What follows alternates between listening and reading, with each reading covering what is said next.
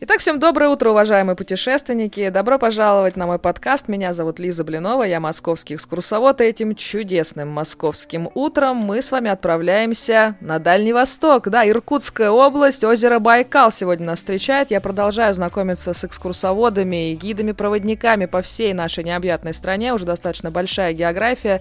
И вот сегодня ко мне присоединяется мой хороший друг э, Дарима Тагашеева из практически из озера Байкал, давай так скажем Приветствую тебя, Дарима.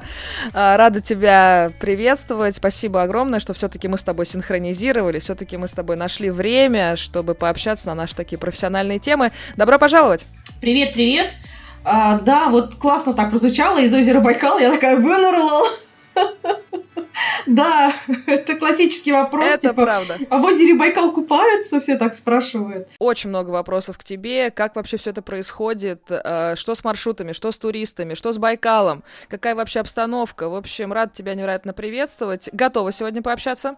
Да, конечно. Итак, э, начинаем, конечно, с моего традиционного первого вопроса. А как так получилось, что ты вообще стала гидом-экскурсоводом? Как так вообще произошло, что из тысячи различных профессий ты решила вот этим заниматься? Вот расскажи поподробнее. Все началось с того, что я э, училась на Иньязе э, у нас в городе Улан-Удэ, где я живу. Все-таки, где я живу, да. А, Иркутск, это, можно сказать, моя вторая такая, скажем, профессиональная родина. Вот. В общем, в Улан-Удэ, где я э, родилась и живу, есть замечательный Бурятский госуниверситет, и там есть факультет иностран... раньше был факультет иностранных языков. Я туда пошла просто потому, что мне сказала мама. Ну, как бы меня никто не спрашивал, кем ты хочешь работать и так далее, что тебя там привлекает. Ну вот, мама мечтала, чтобы у нее ребенок знал английский и китайский языки. И я пошла. А, и на втором или третьем курсе, я вот сейчас все пытаюсь вспомнить, я увидела объявление о том, что идет набор в летнюю школу экскурсоводов, практика, ну, типа, требуется студент или англоязычный студент для работы с туристами. Вот следующие 10 лет я работала практически исключительно с англоговорящими а, туристами здесь, в Бурятии, в городе Улан-Удэ. А потом пошел перекос в сторону русскоговорящего сегмента. Ну и в последние, э, скажем так, э, сколько, ну там, года 3-4, да, как пандемия упала, вот практически там 99% у меня это русскоязычный сегмент. Но параллельно я успела поработать в турфирмах, э, в офисе, продажным менеджером и на выезд в том числе.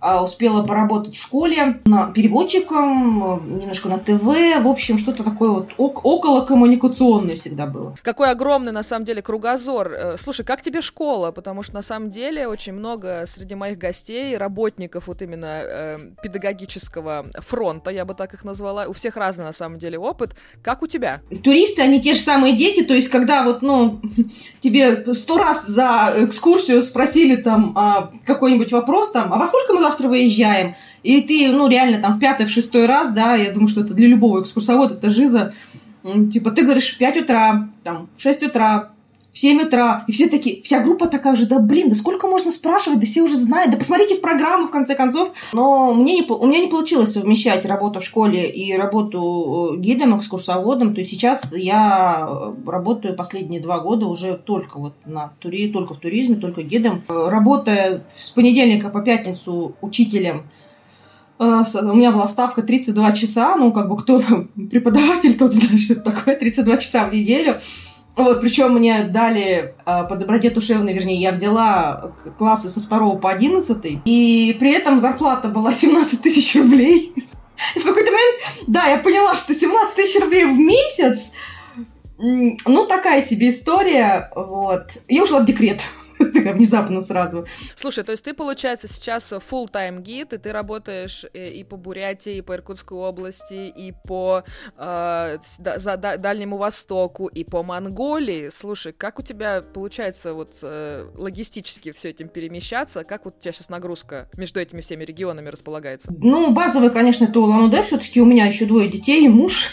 это тоже это, знаете ли, тоже определенное накладывает обязательства хотя бы периодически появляться дома. Почему я назвала Иркутск своей старой второй родиной? Потому что с Иркутска началось вот это вот мое э, желание узнавать другие регионы и пробовать себя вот на поприще уже как не местный гид, а как гид э, ну, скажем так, приезжий. И э, я помню, что лет 10, наверное, назад я очень резко негативно реагировала на иркутян, которые к нам приезжали в Бурятию, у нас вели экскурсии. Я говорила, что гидом должен быть только местный. Вот, сейчас я понимаю, что иногда, ну, лучше я сама расскажу все про регион, чем нарвусь на не очень удачного коллегу или, ну, то есть, когда ты едешь в тур, у тебя есть определенная концепция, да, видение того, что ты хочешь вот, получить от этого тура, какое впечатление. И когда ты берешь э, услуги, пользуешься услугами коллег на местах, ты понимаешь, что это немножко в разрез идет с твоей концепцией, ты такой думаешь, блин, можно было что-то все, ну, по-своему, на самом деле, рассказать. Это на самом деле очень большая лотерея. Вообще на кого ты нарвешься непонятно, кто будет закреплен за твоей группой тоже непонятно, и ты не знаешь, кто к тебе э, в группу придет. Может быть, это да, будет да, твоя да, классная да, руководительница, да. может быть, это будет твой, э, я не знаю, какой-то суперпрофессор, который вообще в теме давным-давно. Здесь сразу у меня следующий вопрос. А вот э, что в твоей концепции, каким должен быть экскурсовод, чтобы тебе было вот по красоте, по кайфу? Ну, я сама, например, да, как экскурсантка, когда я куда-то езжу, я безобразно прекрасный экскурсант, на самом деле. Во-первых, у меня кризис внимания через полчаса. Все, вот полчаса у меня остальное все это белый шум. Я начинаю отвлекаться, уходить где-то в магазин, терять группу, звонить там в панике. Ты понимаешь, о чем? Так вот, кто это? Понятно, понятно.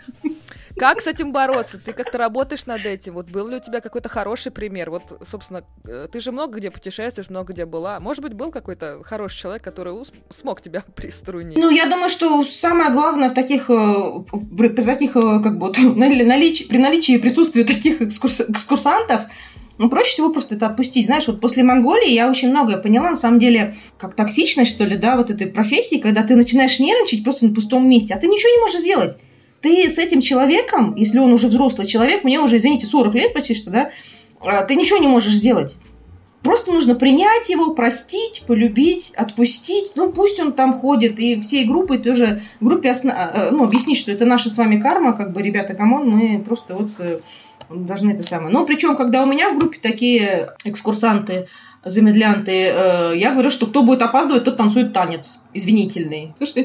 Бурятский там танцы, вот эти вот монгольские станцевать. Гиду нужно в какой-то момент все равно отпускать. Вот умение отпускать это одна из таких, я так понимаю, главных качеств хорошего экскурсовода. Давай найдем еще две вот такие черты, которым должен обладать хороший гид? Эм, наверное, это любознательностью. Знаешь, есть такое понятие epistemic curiosity. Это просто когда любопытно, потому что любопытно. Вот ты видишь там я не знаю, трамвай, и тебе сразу интересно, хм, почему трамвай называется трамваем? А сколько у него входит человек? А как у него грузоподъемность? А вообще, кто придумал трамваи? И, и, и ты начинаешь, ты просто начинаешь гуглить, и в 3 часа ночи такой, блин, хватит, короче, там ты уже начинаешь про обивку сиденья в трамвае читать, там молекулярный состав шпал, и думаешь, так, все, хватит. Это знаешь, вот эти вот мемы, которые вот э, я в три часа ночи гуглю обивку трамвая. Да-да-да-да-да-да, вот это молекулярный состав шпал. Вот, вот. то есть любознательность, умение отпускать. Третье, наверное, ну вот это вот свойство, э, ну, любовь быть в центре внимания.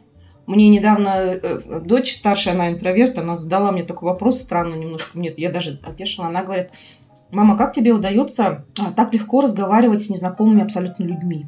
Я говорю, это моя профессия. То есть я э, профессионально общаюсь, да, вот, и э, оказывается, для некоторых людей это вызов, это челлендж такой, да. Это, ну, а для этого, наверное, нужно любить людей. Да, особенно после насыщенного э, туристического сезона ты превращаешься в социофоба, ты просто ненавидишь на самом деле людей.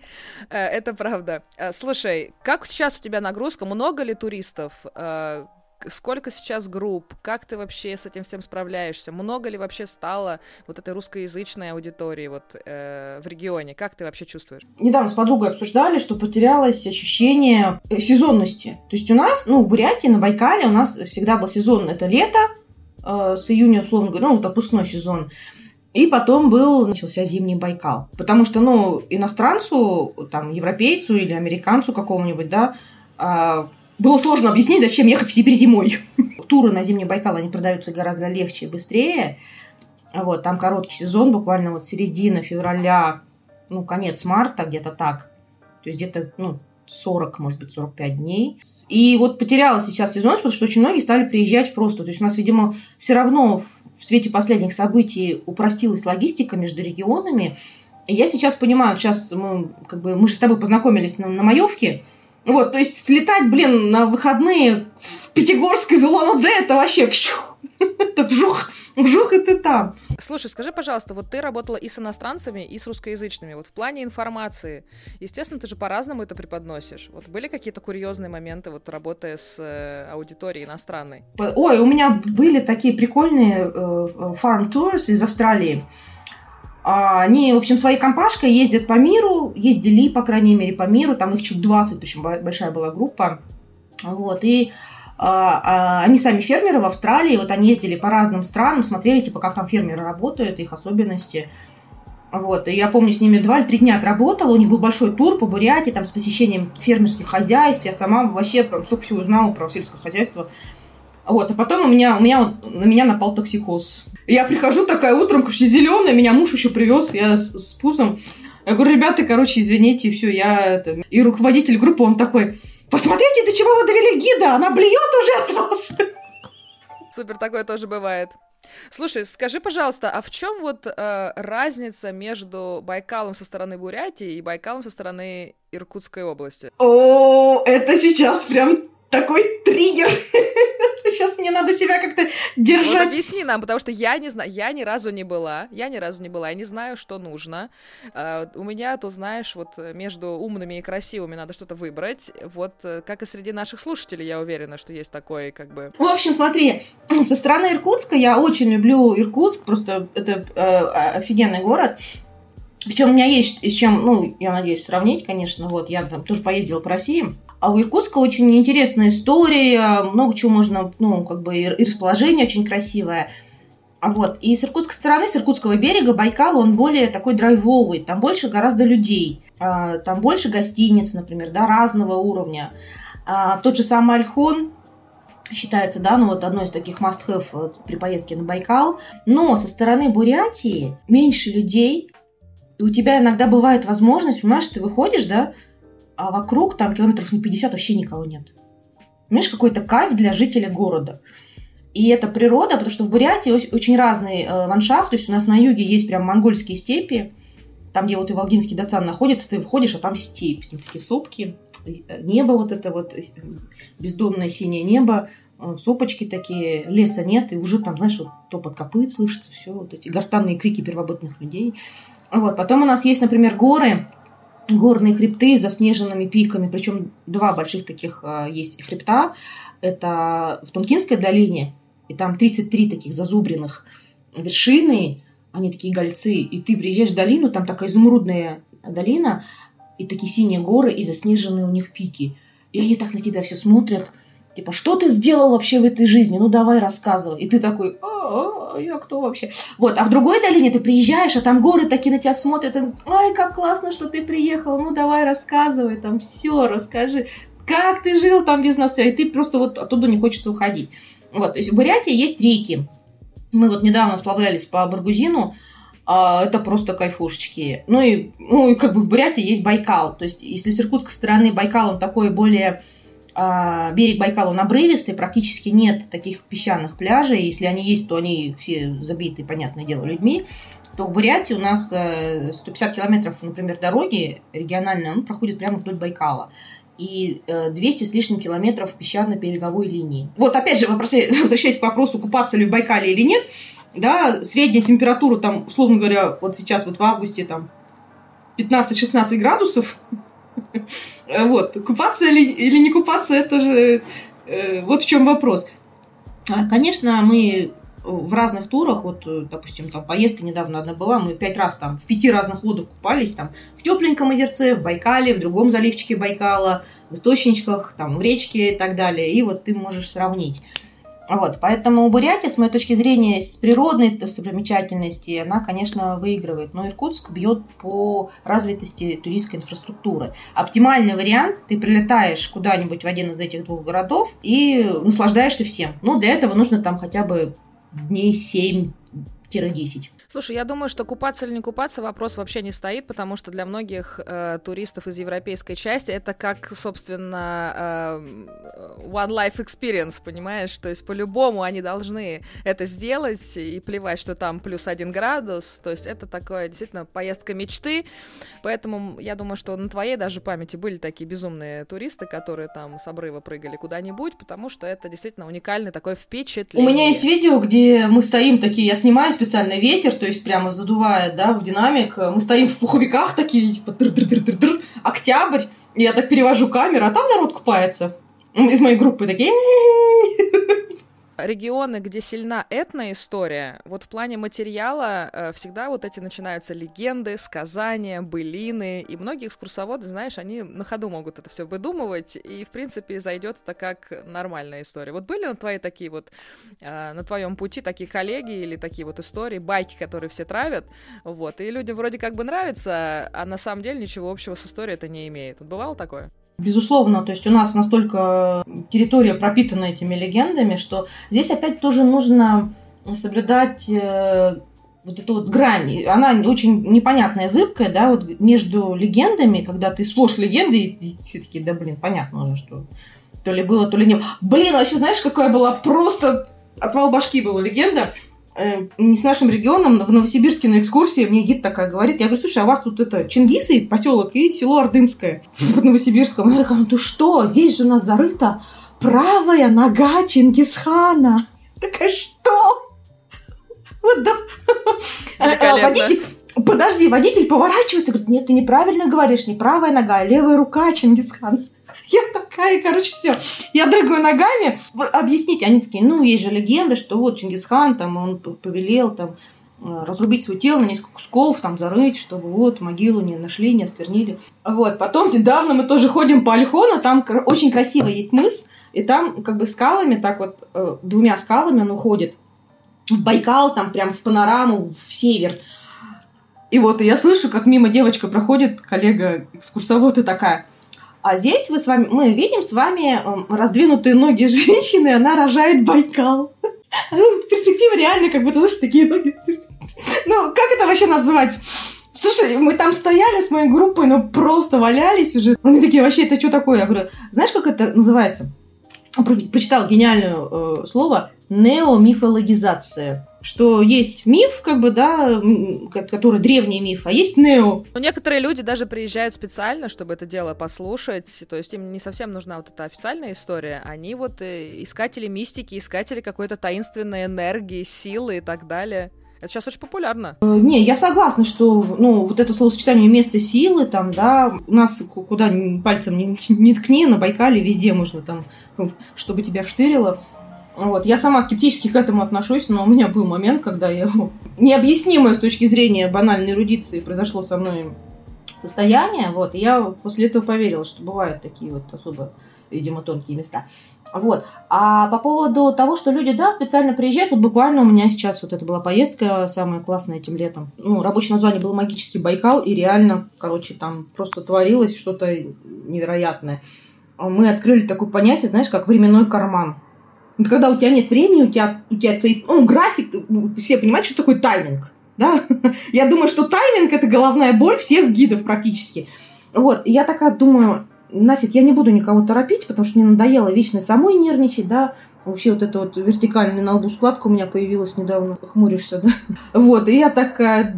Важное замечание да. как бы в, в облике гида, что складками просто... Я такая думаю, все, я как монголка буду, вообще мне все пофиг.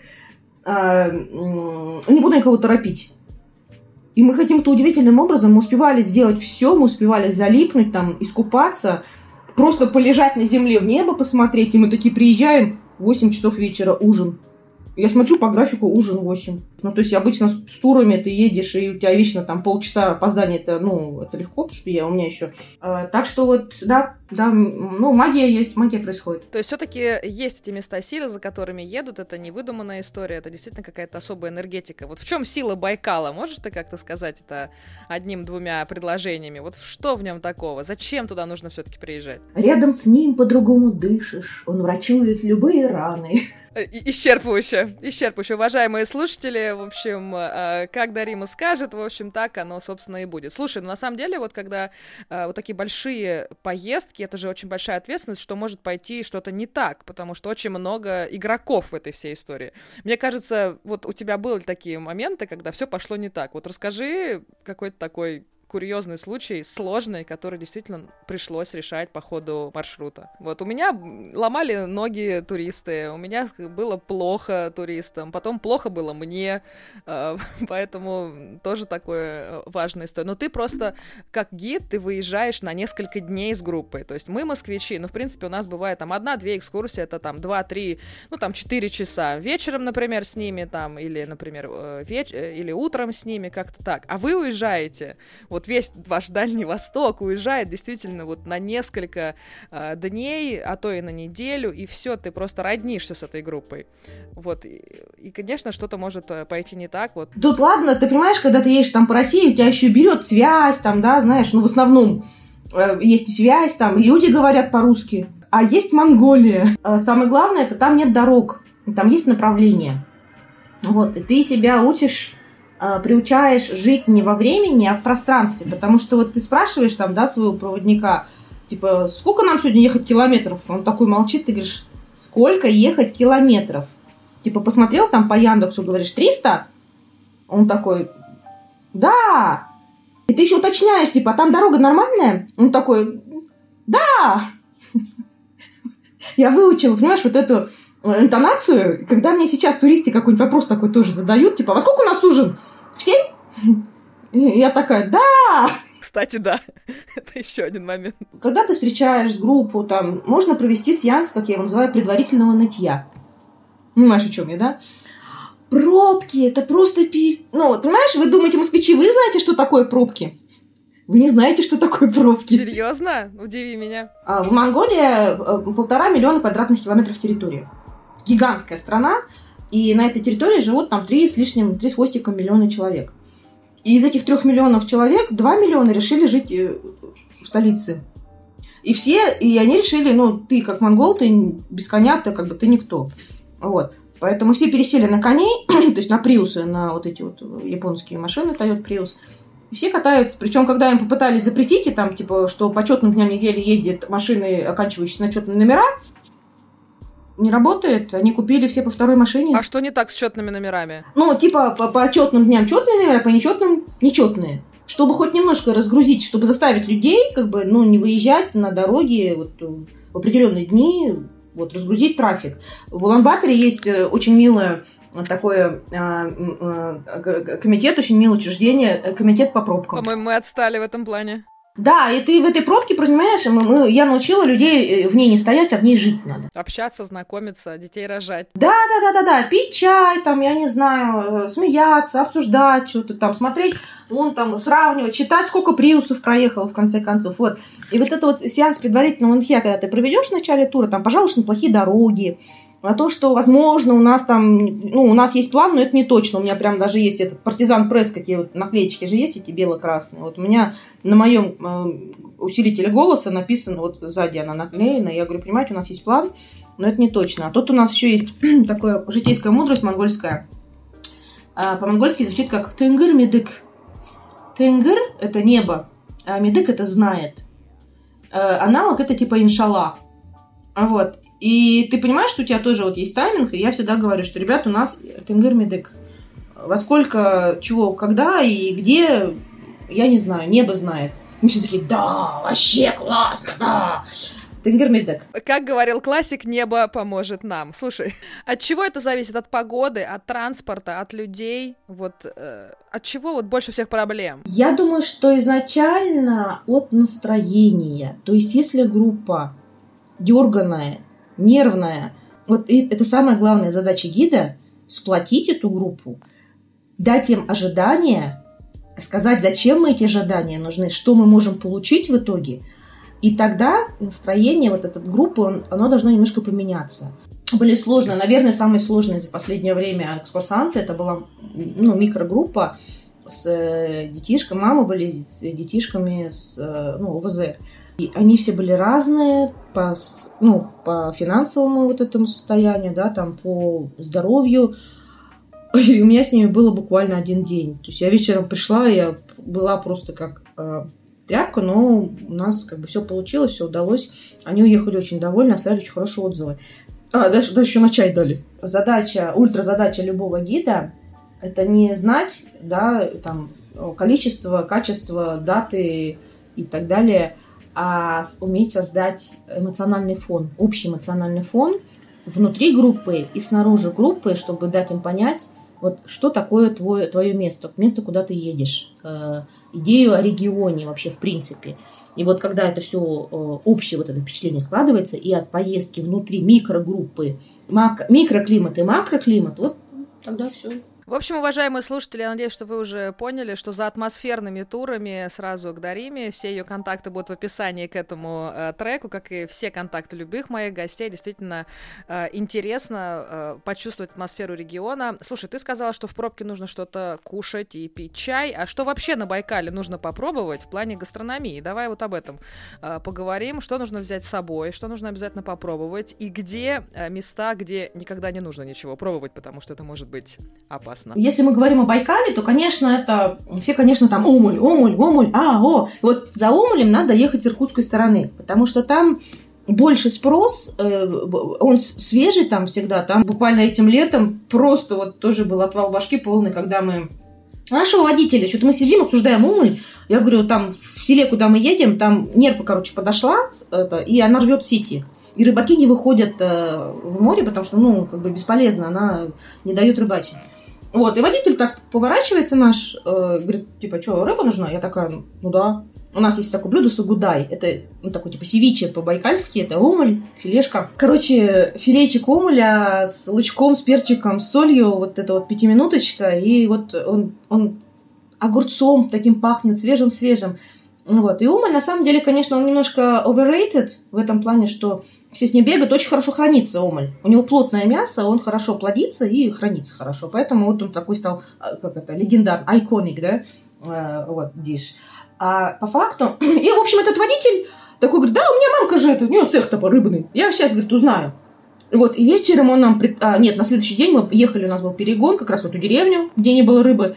И он такой достает из багажника вот такую, короче, ну, сколько, полтора, наверное, килограмма, или два килограмма пресервину, забитую просто вот этим, этим сагудаем, этим филе омуля. А, и мы, и мы ели его весь день, короче, мы ели его на всех остановках, а он еще взял эту, ну, термосумку у него, все, и мы, значит, термосумки типа омуль, омуль, омуль, и все. Это было самое вкусное вот, э, в принципе, блюдо на, наверное, все маршруте. То есть, когда я в конце тура спросила, говорю, ребят, типа, что самое вкусное было? Они такие, блин, вот этот омуль от нашего Андрея, это прям было бомба.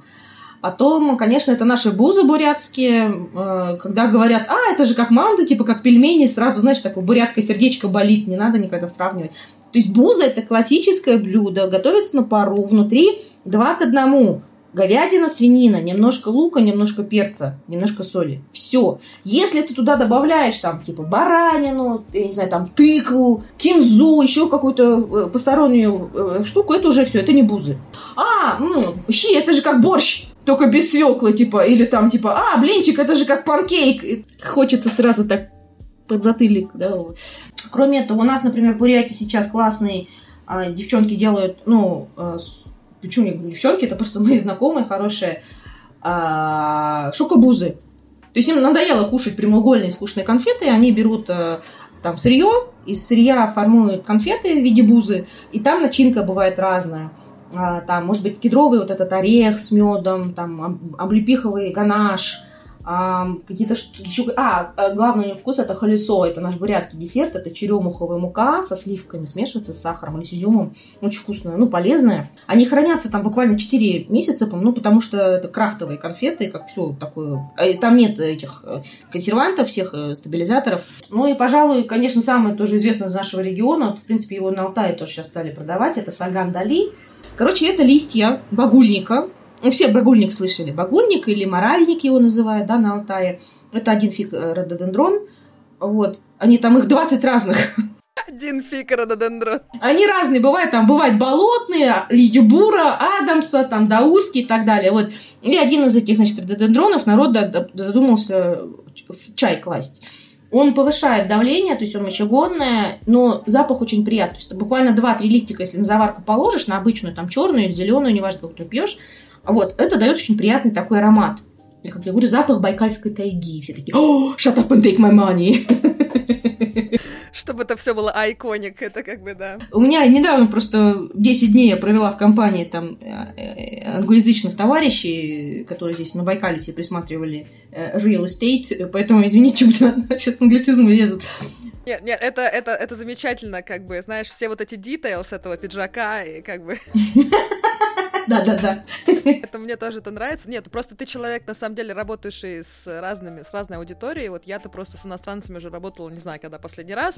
Вот, скучаю поэтому, так что здорово. Слушай, ну ты только на английский или у тебя еще испанский? У меня был китайский когда-то давным-давно, но с китайцами работать очень сложно. Uh, у них немножко другие запросы и другие цели в поездке в Россию, uh, поэтому я, ну, у меня только английский разговор. В чем разница? Uh, у них потребительский туризм, то есть вот купить, сфотографировать, причем они, ну, так, тоже парадоксально, они хотят пробовать русскую еду, она им не нравится, и они все равно там, ну, один раз, если они попробуют за всю поездку там 10-дневный тур щи, и там, я не знаю, бифстроганов, все, и в остальное время они будут кушать свою лапшу быстрорастворимую. Я поэтому не работаю. То есть у нас сейчас, конечно, очень большой поток пошел опять китайцев, но я, слава богу, я с ними не работаю. То есть, ну, я считаю, что как гид с русским языком, с английским языком я приношу гораздо больше пользы обществу. Понятно. А, скажи, пожалуйста, зачем ехать на Альхон? Почему это самая такая точка, самая главная? Что в нем такого? Это островной менталитет, это островная история.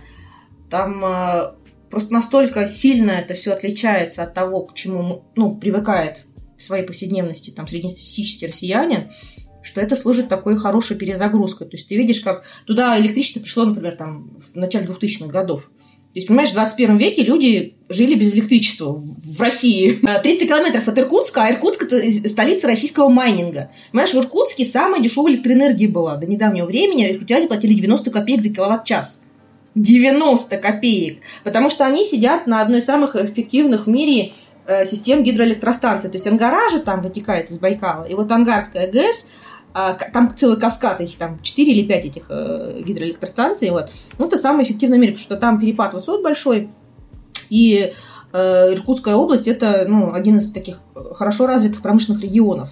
И представляешь, в Иркутске как бы электричество 90, рублей, 90 копеек за киловатт-час, а на Альхоне его нет. В 300 километрах его нет. Шаманизм, то есть там без легенд, конечно, никуда. Вот. Мне лично Альхон очень сложно выбрать мест, время, когда туда нужно ехать очень сложно. Вот когда меня спрашивают, Дарим, типа, когда лучше приехать там, Бурятию, на Байкал и так далее, это невозможный вопрос, потому что у каждого сезона есть свое преимущество, свое очарование. То есть летом, понятное дело, это, ну, это, это озеро, это самое глубокое озеро на планете Земля, в которое ты можешь занырнуть. Да, там сейчас на Альхоне там сапы ходят, значит, ну, а, понятно, катера, причем разные катера, там, кому нравится, можно там на Ярославце, это такой здоровенный металлический корабль тихоходный. Вот, кому-то хочется там на яхте можно, есть там супер-пупер там дорогая яхта, этот Галсан ходит у нас, вот, очень такой футуристично выглядящий. Вот, то есть лето это одно, да, там позагорать. Байкальский загар один из самых э, глубоких загаров, потому что у нас повышенный, как этот ультрафиолетовый индекс то есть у нас там на Байкале лето может быть 7, 8, 9. И это очень глубоко проникает в кожу, если ты хочешь красивым загаром покрыться. Вот осенью э, это разноцветная тайга, это же тайга у нас уже, да, это дары природы, это очень глубокое небо, такого глубокого неба никогда не бывает. То есть вот прямо вот бездонное небо, можно часами залипать в него. Вот, это разноцветие, а, это схлынувший туристический поток, и потом Байкал, он из-за того, что гигантская масса вот этой стылой воды, да, он же медленно очень нагрелся, и вот потихоньку он там осенью, ну, чуть-чуть там начинает отдавать вот эту температуру, на, на, на, нагретость свою, и служит большим аккумулятором. То есть, условно говоря, сентябрь это вот, ну, мое любимое время, на самом деле, как гида, это сентябрь вот, на Байкале. Вот. Потом, значит, он начинает засыпать, это отдельная история. Мы, например, на засыпание вот в этом году попали с подругой на лечебное голодание.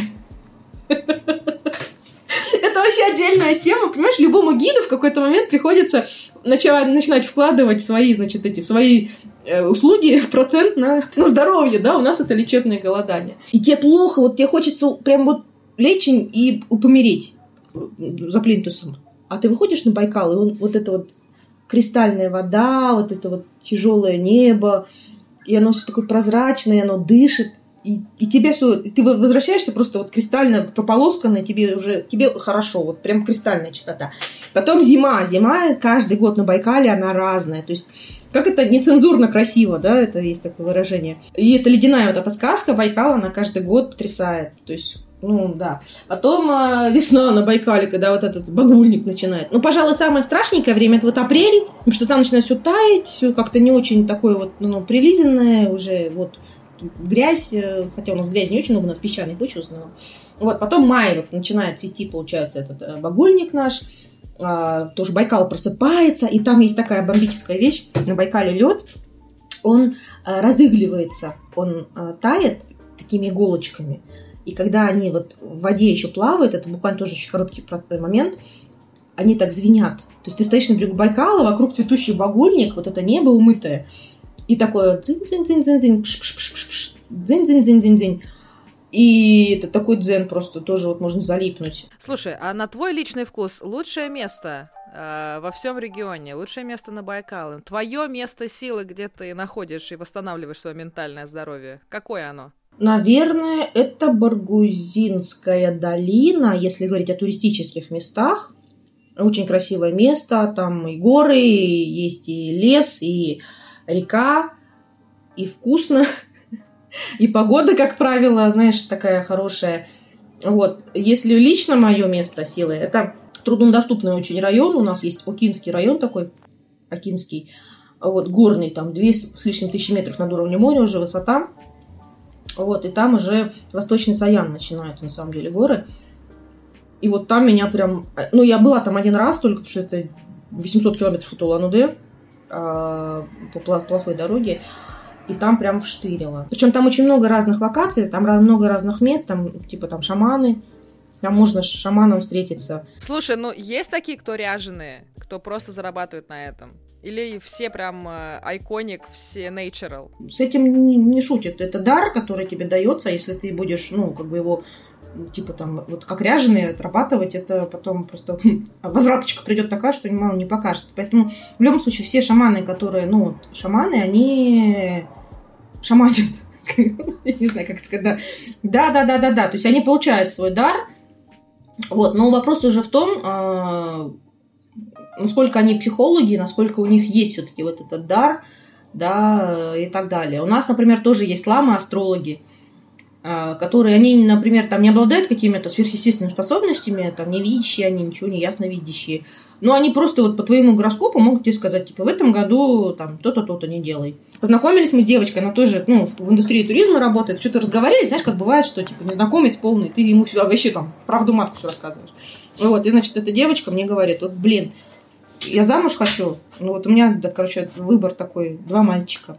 Один молодой, говорит, я прям вот, ну, люблю его, не могу. А второй, типа, постарше, ну, надежный. Что делать? Я говорю, давай ламу спросим. Она такая, типа, а чё, как? Там у меня земляк, я пишу, типа, там, Данзен лама, что что делать там, вот там вот такие проблемы. Он пишет, ну, типа, пришли даты рождения вот этих трех, там, девочки и двух мальчиков. Меня присылали, мне через два часа высит сообщение голосовое, типа, ну, я посмотрела, у нее там все, у нее нейтрально. Вот, ну, как бы ни с тем, ни с другим ей плохо не будет, по крайней мере. Вот она такая, о, типа, прикольно, ну так-то да. Типа, значит, что, третьего ждать? Я такая, ну, типа, да. Она такая, а, типа, ну ладно, вот возьми там, ну, 500 рублей возьми, ему передашь. Я говорю, сейчас я что, на, на лошадях, по-твоему, поеду сейчас в степь, что ли, за 500 рублей передавать? У него телефон есть, к телефону привязан там мобильный банк, перевели, короче, ему вообще получилось. Как бы технологические шаманы, как бы тут все уже налажено. Нет, это лома. Вот именно это лома. Вот, э, да, то есть тем, кто хочет еще разобраться, вот, да, там, э, что такое шаманизм, а что такое буддизм, как говорится, суп отдельно, мухи отдельно, вот, вот тоже нужно приехать как бы в Бурятию, в Иркутскую область, и отсюда вы уже поедете, у вас там все будет по полочкам лежать, там, где шаманизм, где буддизм. Ну, по крайней мере, в моих турах я всегда расклад дают четкий. И рассказывают там как бы про пантеоны, про обрядовость, про священнослужителей. И вот, что как бы шаманизм и буддизм ну, абсолютно разные вещи. И это тоже прикольно. То есть у нас в Бурятии, ну, мне кажется, это единственный регион, где вот это все сочетается. То есть и природное, там, и, э, блин, а если про историю начинать говорить, то вот как раз к вопросу о Дальнем Востоке и Монголии, почему я там стала работать, потому что я поняла, что история Бурятии и Иркутской области, она неотделима от истории России и Дальнего Востока, потому что это же история нашей страны. Когда начинаешь в Монголии смотреть, ну, как бы у монголов вообще-то... Я, я обрусевшая, скажем так, да, монголка, там, условно говоря, будучи там, э, как это у нас стихотворение есть, нежность зеленых татар и грусть лимонного гоби. То есть вот это вот двуязычие, бикультурализм, да, это тоже дорогого стоит. То есть в Бурятии вот как раз можно соприкоснуться с Востоком, не уезжая там куда-нибудь в Индию, в Таиланд или в Китай. Слушай, ну я слышала, что даже э, и какие-то чиновники тоже ходят всегда к шаманам в, или вообще люди в важные какие-то моменты своей жизни. Их при... А ты думаешь, почему Путин проводит свои пресс-конференции ежегодные в определенный день недели? То ли среда, то ли четверг. А, в четверг, потому что Кремль закрыт как музей, и поэтому это я тебе как экскурсовод по Москве говорю. Да, да, да, да, да, да, да, да, конечно, конечно, это вы так думаете. Я всегда показываю одну фоточку там, вот, кто приедет, тот увидит, э, там, сразу понятно, кто там что решает. Вот, вот, какая, вот какая связь, да, между Москвой-то и Улан-Удэ, что кон- конференции-то сам дает. У каждого человека есть свой день силы. Вот, и когда смотришь на фоточки здесь, да-да-да-да-да, там, э, ну, среди вот этих семи дней недели у тебя есть один день силы, где у тебя все будет удаваться. Вот что ты не, на, не начнешь делать, у тебя все удастся. Так, теперь поподробнее. Как определить свой день силы? Приехать в Бурятию, пойти к астрологу.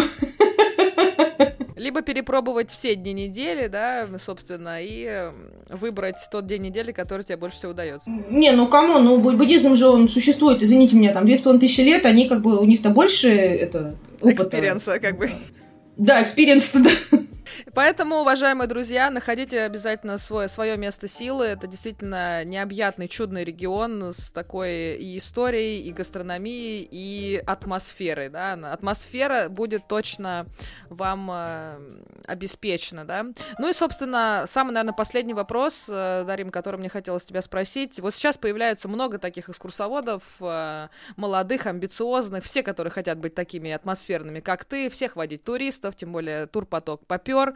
Вот какой бы ты им дала, во-первых, э, совет, как себя нужно вести, э, какие компетенции развивать и вообще такое на будущее? пожелания? Ну, мы вообще с подругой, на самом деле, делаем школу гидов. Прелести профессии фрилансера все, как бы, да, здесь. То есть ты сам платишь за свое образование, как правило, за все вот эти аккредитации, аттестации, а сам должен заботиться о том, чтобы у тебя была работа. Вот, но взамен ты получаешь возможность путешествовать, возможность встречать э, самых интересных людей, а, там, не знаю, кушать самую вкусную еду, которую а, только гостей кормят там, да, вот, и при этом еще, ну, как бы получать деньги. Вот, это, наверное, самое классное в нашей профессии. А тем, кто начинает, я хочу посоветовать всегда очень критически относиться к тому, что вы делаете. Кстати, вот эта вот аттестация, которая государственная, это мы сейчас все сдавали, а, э, да, а, тоже она очень много для меня открыла, когда ты... Я два месяца к ней готовилась, сидела, писала там конспекты, вот эти шпаргалки гидов, вот, и я поняла, что насколько круто, ну, как бы работать, потому что в каждой профессии, наверное, есть какой-то определенный потолок, а у нас его нет. Э, ты должен знать э, массу вещей, начиная от я не знаю, там, химии, биологии, физики, геологии, географии, этнологии, культурологии, э, религионоведения, психологии и так далее, что, ну, это бесконечный простор, и это очень круто. Так что никогда не находите себе планку, всегда бейте через этот потолок, прорывайтесь, и мне кажется, что всегда нужно учиться, повышать свои всякие компетенции. И не бояться, да, то есть у меня, например, тоже долгое время я вот переживала, что я же типа не из Иркутска, я «Э, что я там скажу, Блин, сейчас столько всего, там навигаторы есть. То есть, если ты боишься, составь себе вот эту технологическую карту, да, и пропиши там каждый, все объекты, которые ты там можешь увидеть. Сиди на форумах, на сайтах, там, да, подслушано, там, в группах ВКонтакте, что там, какие новости, инсайдерская инфа, она тоже очень дорого стоит. Вот, тем более сейчас есть YouTube, там моешь посуду, включи фильм про какой-нибудь там, э, там историю России. Блин, вот история России для меня это до сих пор такой болезненный момент. Я постоянно путаюсь в царях. Их причем всего-то было две фамилии, Рюрикович и Романовы. Зато ты прекрасно знаешь все рододендроны, поэтому кому что, понимаешь? В этом-то, понимаешь, прелесть моего подкаста показать, какие разные у нас гиды, что у нас Петербург с Москвой, с царями, с императорами, с этикетом, с танцами там и так далее.